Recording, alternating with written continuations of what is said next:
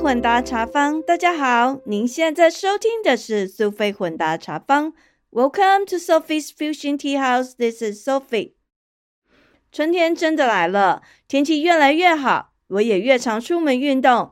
有时候流汗，腋下湿湿的，会担心身体是否发出臭味，这让我想起了这个尴尬的问题。所以今天想跟大家来聊一聊体味、身体的味道这个议题。我将跟大家分享以下几个部分：狐臭的心灵伤害，美国人在台湾的经验谈，美国小孩的除臭经验，还有最后跟大家聊聊改善体味生活小偏方。希望你会喜欢今天的内容。今天想要跟大家聊聊体味，身体的味道。一个人的体味如果太浓，有时候可能会在生活上产生一些问题。小到别人看到你就赶快躲开，因为印象中你就是很有味道。那大则有可能影响到工作、人际关系，甚至自信心的问题。身体的味道真的有这么严重吗？先让我们来听听以下的故事。之前有一个好朋友。曾跟我聊到，大概快四十年前了吧。当时他在台湾念大学，曾经在某个户外用品店打工。想当然尔，会去那里采购东西的，大部分都是喜爱户外活动的人士。他也是因为自己喜欢从事户外活动的关系，所以到那边工作。他们那一家店在当时走的是亲民路线，老板喜欢跟顾客打成一片，不仅卖东西。还交朋友，到他们店买东西的人，通常一待就是很久。客人买完东西之后，常常会跟店员、老板在那边聊天、闲扯淡，分享他们到户外登山、踏青、溯溪等各种探险的精彩故事，还有他们用了各种不同的户外用品的心得感想。员工跟客人久而久之都成了朋友。甚至有些大学登山社的学生也很喜欢去那边买东西。他们不仅在那边买东西，甚至有时候不同的学校还会在那边集合到附近进行跨校的联谊活动。我那个朋友，他一直很喜欢在那边工作的感觉，因为他觉得主顾之间很像一家人，感觉非常的亲切。还有。都是跟那些志趣相同的人一起相处，他觉得非常的快乐，非常的开心。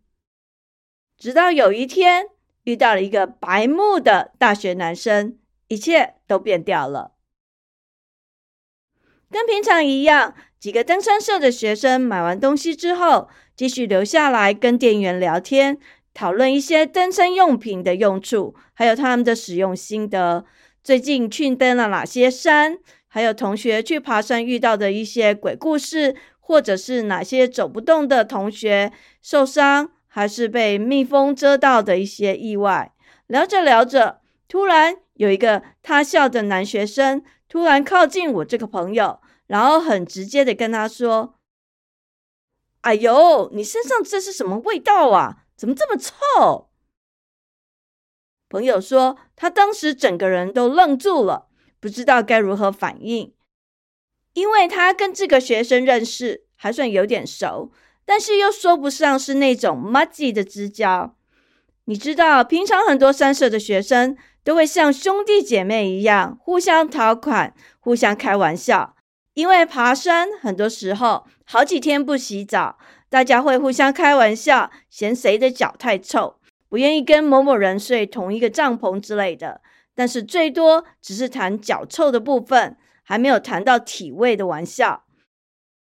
朋友当下搞不清楚那个人究竟是在调侃他，还是故意跟他开玩笑。他整个人完全反应不过来，心里想自己跟那个男大学生应该不到开玩笑的友谊等级，所以感觉很尴尬，头上三条杠。瞬间觉得周遭的空气使我整个凝结冻住了，他整个人呆掉，也不晓得对方说的臭味是什么，一时之间只好假装没听见，没做任何反应。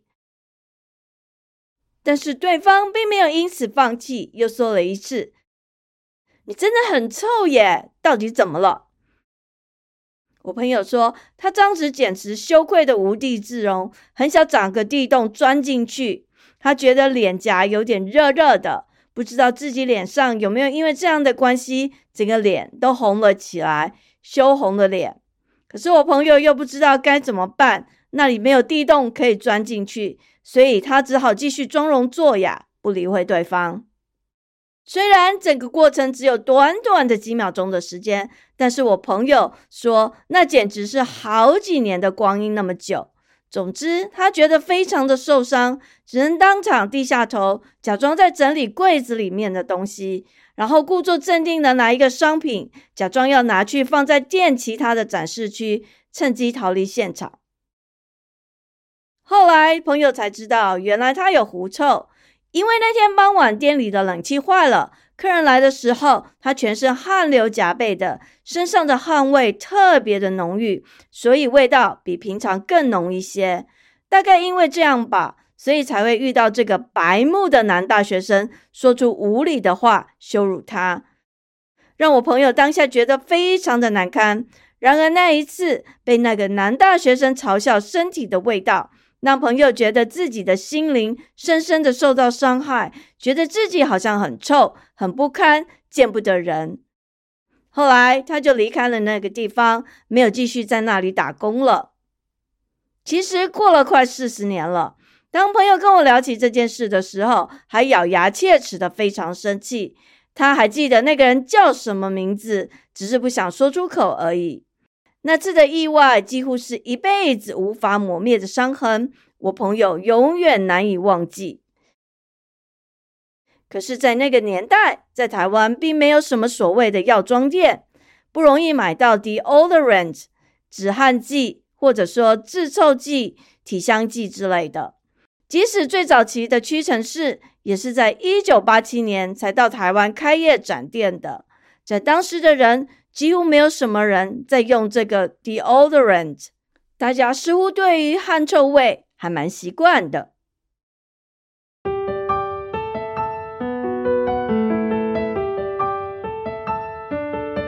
每个人都有他的体味，独一无二。个人身上的气味，当你进出在不同的环境之中，随着周遭的人来人往，围绕在你身边人的气味也进进出出，随之产生变化。十几年前，我曾经有位美国友人到台湾住了一阵子。这位朋友主要是搭捷运或是骑单车，自己到处去各个不同的地方。他还蛮喜欢搭高雄的捷运，他觉得高雄的捷运非常的舒服。平常时候人不多，捷运很干净，也很宽敞，还有冷气，坐起来很舒服。他一直跟我说，高雄捷运。比台北的捷运好很多。他喜欢高雄捷运人不多的这个状况。后来因为工作的关系，他刚好固定要在周五的傍晚尖峰下班时间搭捷运回家。从那时候开始，他就对高雄的捷运非常的有意见。听他抱怨那段时间，他非常讨厌搭捷运。每次下班后搭捷运回家，他就觉得痛不欲生。因为那个感觉实在太痛苦、太难忘，真的永远无法忘记。他跟我抱怨说，台湾人很奇怪，都没有使用 deodorant 的习惯。高雄的天气又很热，很多人走到捷运站的时候都汗流浃背，全身臭摸摸的，五味杂陈的气味扑鼻而来，不好闻，当下几乎就要窒息了。每次他从户外走进捷运站时，最渴望的就是冷气的透心凉、冰冷的气息，瞬间觉得非常的舒畅，真的是从酷热极地进入人间仙境，好不快活。毕竟外面的太阳实在太热了，都把人给蒸发了。捷运站内的冷气就是一道救命仙丹，立刻服用后，快活似神仙，开心的不得了。接着搭着手扶梯进入捷运站后车站月台，开始慢慢感觉到周围不同的人群气味，慢慢在密闭的室内空间弥漫开来，但是还稍微可以忍受。毕竟月台的空间比较宽阔，人与人之间的距离稍微远一点。虽然可以感受到身旁其他乘客的体味，但还不算太重。但是进入车厢之后，就成了世纪折磨的臭气炸弹酷刑。他说，一般学生就是所谓的青春臭味，就是那种年轻人运动流汗后发出的汗臭味，加上发育成长中的荷尔蒙的气味，混合一种阿莫尼亚的味道，青春的气味。上班族的味道就稍微多样化一些。有汗臭味、香水味、果龙水的味道，有廉价的、奢华的、粗俗的各种成人的混合气味，有臭有香，成人的杂味就跟学生不太一样。至于那些劳动工作者，身上就是体力透支、过度流汗累积的汗臭味。每当他被逼迫必须跟许多乘客挤在捷运的车厢内，他都有一种快要窒息。无法呼吸的感觉，因为各种体味实在太难闻、太混杂、太难以忍受了。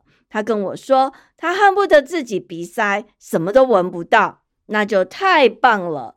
他觉得很奇怪，在美国大家都很注重身上的体味，他每天都是早上起来就洗澡，这样比较舒爽，也比较没有体味，而且每天都会使用 deodorant 保持清爽。即使流汗，也能保持身上没有异味。虽然有些人喜欢擦香水跟古龙水，不过他不是那一种人，他还是喜欢用 deodorant 来保持清爽。总而言之，每一个人因为卫生习惯不同，都会使用不同的产品来遮盖或除去身上的体味，不会让其他人闻到自己身上有异味。可是他发现，在台湾似乎很少人使用 deodorant。夏天的时候，很多人从他身边走过去，都是臭味冲天，让他的鼻子非常的不舒服，呛的不得了。总之，他总是觉得非常的难受。他真的觉得很不可思议，怎么会这样子呢？关于他这个问题，我没有答案。我想，这就是文化的一部分吧。台湾人不习惯使用 deodorant 这种止汗剂、制臭剂，或者是体香膏之类的来遮盖或除去身上的异味。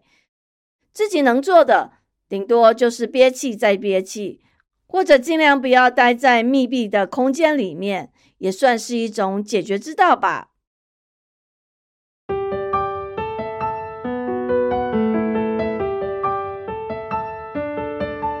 再来聊聊美国，在美国，很多小孩大概十岁开始就开始使用 deodorant。听朋友说，他小孩十岁开始就用这些东西了。他说，因为身体有一些味道，如果小孩不用的话，到学校去身上臭臭的，会被朋友笑。他自己在台湾的时候，其实也没有用这些东西的习惯。不过来美国住了十几年，发现。美国人其实还蛮注重体味这个东西的，所以他自己也入境随俗。加上孩子在发育的过程中也开始出现一些味道，所以他也跟着让孩子一起使用。那为什么小朋友年纪小小的才十岁就要做这些事情，开始注重这些体味的问题呢？首先，让我们来回头看一下人体为什么流汗会有臭味的原因。其实我们人体流出来的汗，其实本来是没有味道的，是里面的蛋白质跟脂肪，跟依附在我们人体皮肤的表面的一些细菌产生了作用，发酵之后才会释放出异味，或者甚至有一些是恶臭的味道。我们人体的汗腺分为大汗腺跟小汗腺这两种，大汗腺又叫做体浆腺，主要分布在人体比较私密的部位。一些有长毛的位置，像是腋下跟阴部这些地方。那小汗腺主要分布在全身有皮肤的位置，几乎都有。讲到美国小孩十岁左右就开始注重体味的问题，那是因为大汗腺的顶浆腺在青春时期开始发育成长，因为顶浆腺分泌的汗液含有大量的蛋白质跟脂肪，它跟细菌发生了作用，发酵之后会产生味道。所以大汗腺分泌的味道，在某些人身上有可能发生很难闻的异味，就是我们前面提到的狐臭。那它是因为每一个人的身体体质不同而不一样。那由于小孩在这个时候开始发育，所以某些小孩流的汗也开始会有味道。加上美国人比较注重体味、个人的卫生，因此有很多青春期的儿童就会像我朋友一样，他的小孩十岁，他觉得身体运动像是跑步啊什么流汗都会有味道，他就开始让他用这个 deodorants 来抑制或覆盖身上的臭味。那有些人从这个时候开始也会去刮腋毛，刮下身上的腋毛，因为这样可以减少细菌粘附在体毛这部分，所以可以保持腋下的清爽跟干净。我记得小孩有一天回家的时候，曾跟我们聊到某某某 smell like onions，他讲的那个小朋友很喜欢打篮球。每天都在那边打篮球，打的全身都是汗，所以可能这样比较有体味吧。想不到小孩真天真，不知道该如何形容体臭，直接用 onion 洋葱来做比喻，其实听起来还蛮恰当的。虽然这是个玩笑，后来也成了我们教育小孩卫生习惯常用的梗。每次小孩不洗澡，我们就会跟他说：“You smell like onions, not good。”同时提醒他，别人不想闻你的臭味哦。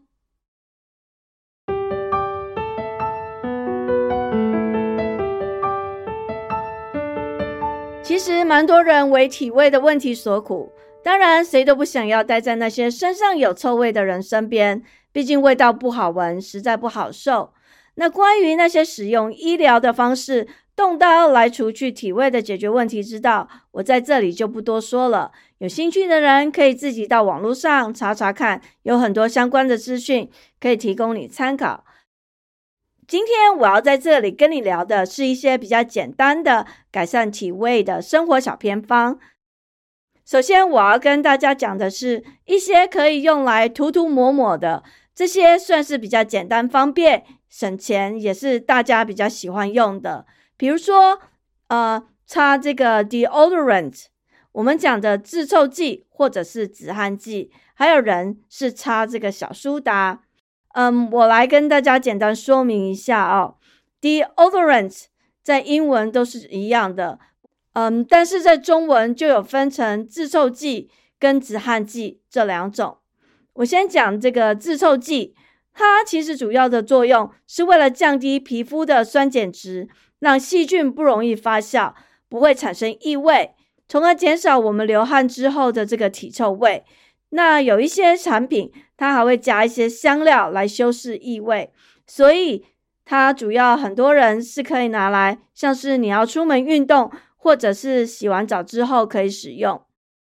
那至于止汗剂，它主要的作用是为了阻止出汗，然后是可以拿来涂抹的。一般来讲，因为它需要好几个小时才能见效，通常建议是在晚上睡觉的时候擦，因为那个时候我们流汗的量比较少，那要擦在干燥的皮肤上面，所以你在晚上睡觉的时候擦，早上醒来出门之后就不用再擦了，也不用担心一整天会流汗。接下来我想要跟大家聊的是擦苏打粉，嗯，这是我在网络上听的。有医生建议用苏打粉，就是像痱子粉一样这样用哦。每天早上起来之后，就在你的腋下抹一些，不用很多，这样可以减少体味。其实就是类似那个 deodorant 改变肌肤的酸碱值的方式。